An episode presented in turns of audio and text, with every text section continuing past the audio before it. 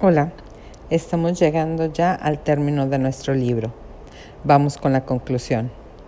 El cuento como medicina. Voy a exponer aquí el ethos del cuento según las tradiciones étnicas de mi familia en las que hunden sus raíces mis narraciones y mi poesía, y a dar unas breves explicaciones acerca de mi utilización de las palabras y los cuentos para el favorecimiento de la vida del alma. A mis ojos, las historias son una medicina. Siempre que se narra un cuento se hace de noche. Donde quiera que esté la casa, cualquiera que sea la hora, cualquiera que sea la estación, la narración del cuento hace que una noche estrellada y una blanca luna se filtren desde los aleros y permanezcan en suspenso sobre las cabezas de los oyentes. A veces, hacia el final del cuento, la estancia se llena de aurora, otras veces queda un fragmento de estrella o un mellado retazo de cielo de tormenta pero cualquier cosa que quede es un don que se debe utilizar para trabajar en la configuración del alma. Mi trabajo en el humus de los cuentos no procede exclusivamente de mi preparación como psicoanalista, sino también de mi larga vida como hija de una herencia familiar profundamente étnica e, e iletrada. Aunque los míos no sabían leer ni escribir, o lo hacían con mucha dificultad, eran personas cuya sabiduría suele ser ignorada por la cultura moderna.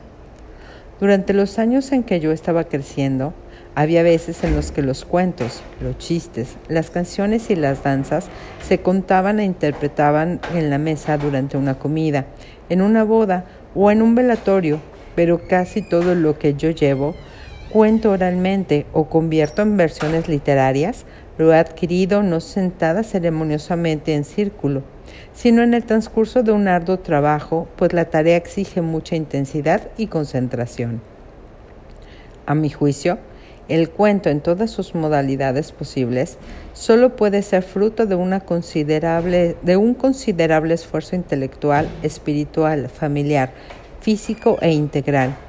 Nunca brota fácilmente, nunca se recoge o se estudia en los ratos libres. Su esencia no puede nacer, ni se puede mantener en la comodidad del aire acondicionado. No puede alcanzar profundidad en una mente entusiasta, pero no comprometida, y tampoco puede vivir en ambientes sociables pero superficiales. El cuento no se puede estudiar. Se aprende por medio de la asimilación, viviendo cerca de él con los que lo conocen, lo viven y lo enseñan, mucho más de las tareas de la vida cotidiana que en los momentos visiblemente oficiales. La beneficiosa medicina del cuento no existe en un vacío, no puede existir separada de su fuente espiritual, no se puede tomar como un simple proyecto de mezcla y combinación.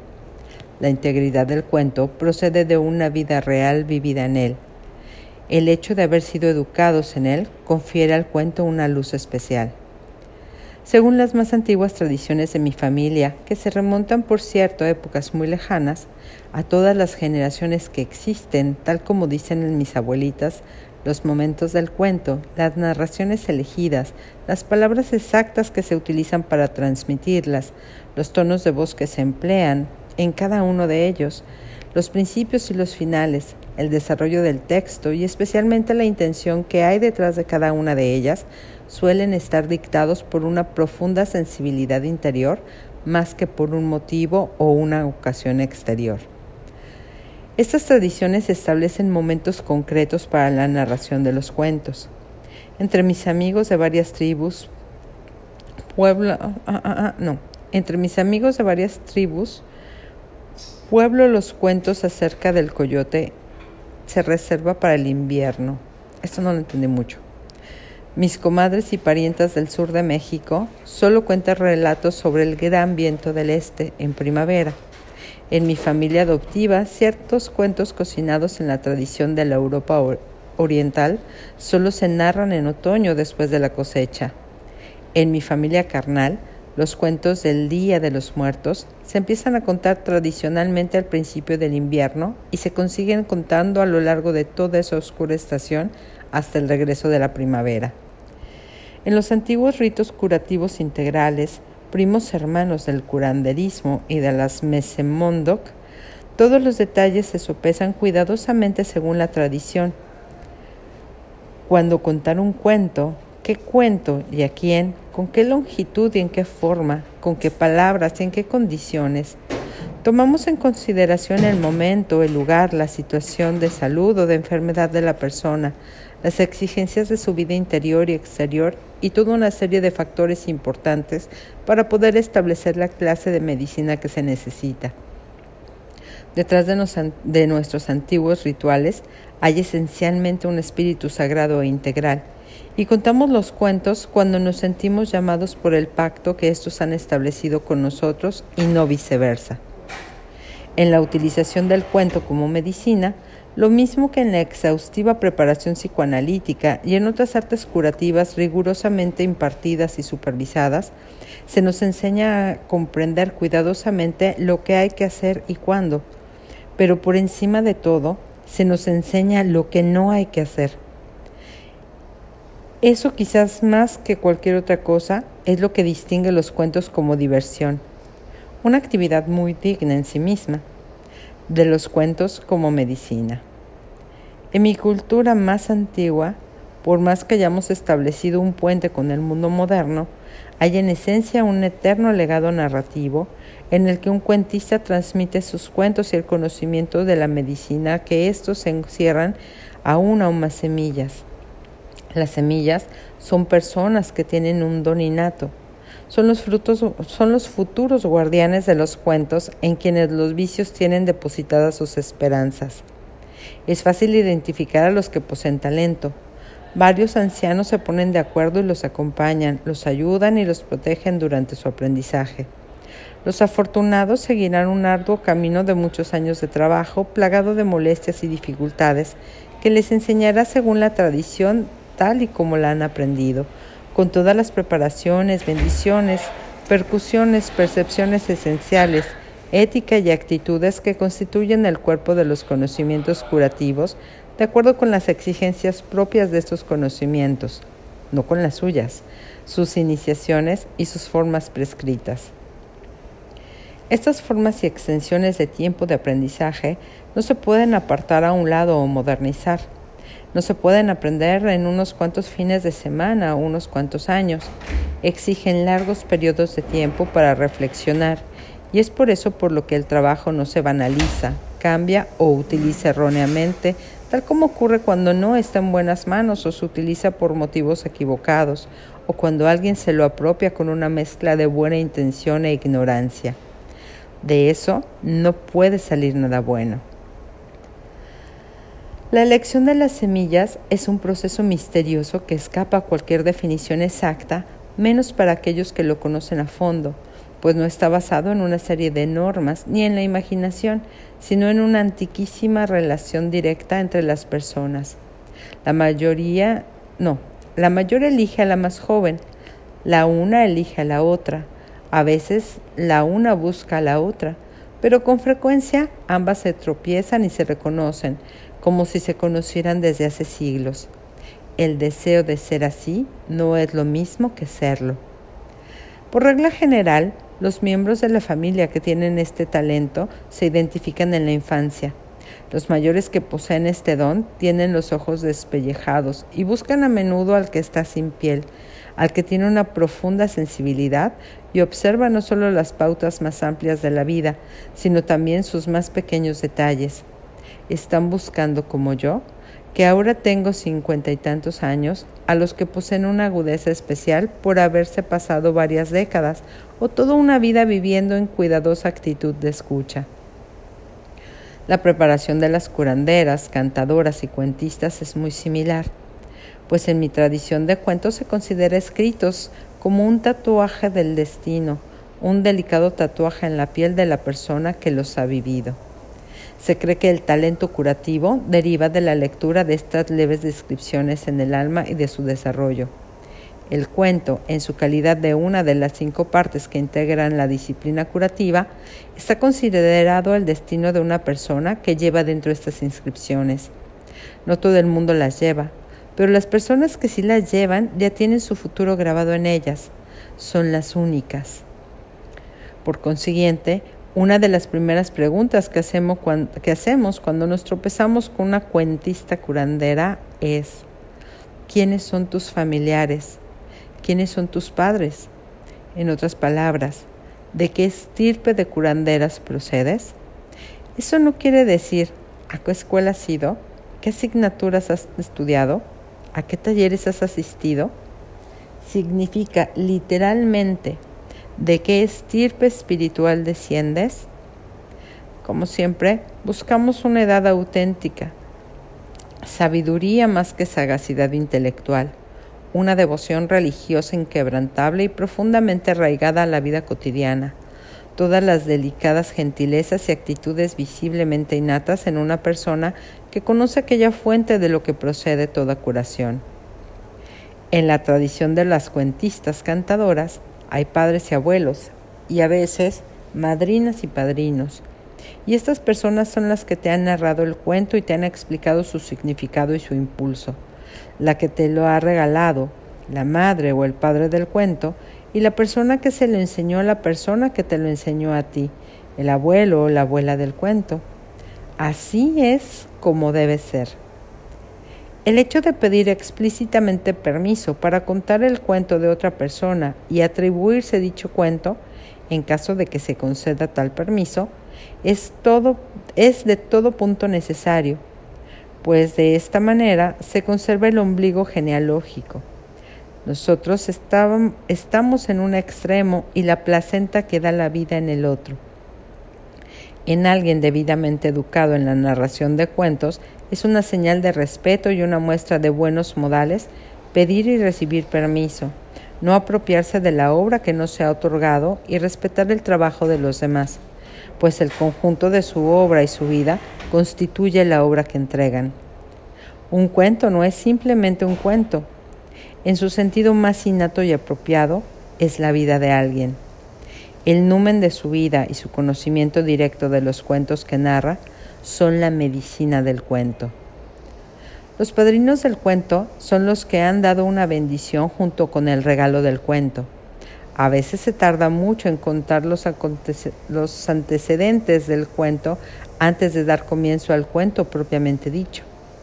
Esta enumeración de la madre, la abuela, etcétera del cuento no es un largo y aburrido preámbulo, sino algo que está salpicado a su vez de pequeños cuentos.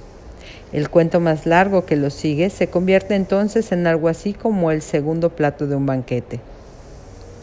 Entre todos los verdaderos cuentos y las tradiciones curativas que yo conozco, la narración de la historia empieza con la mención del contenido psíquico, tanto colectivo como personal.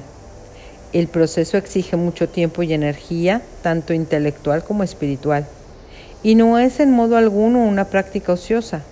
Cuesta mucho y lleva mucho tiempo aunque a veces se producen intercambios de cuentos en los que dos personas que se conocen muy bien se intercambian cuentos a modo de regalos.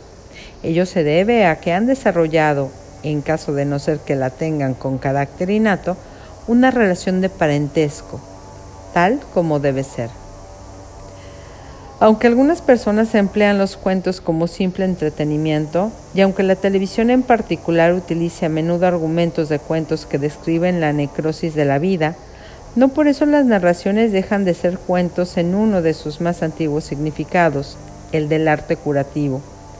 Algunas personas son llamadas a la práctica de este arte curativo y las mejores a mi juicio son las que se han acostado con el cuento han descubierto en su interior las partes equivalentes y en lo más hondo de su ser han tenido un mentor, han recibido una prolongada enseñanza espiritual y se han pasado mucho tiempo perfeccionando las enseñanzas. Estas personas son inmediatamente reconocibles por su sola presencia.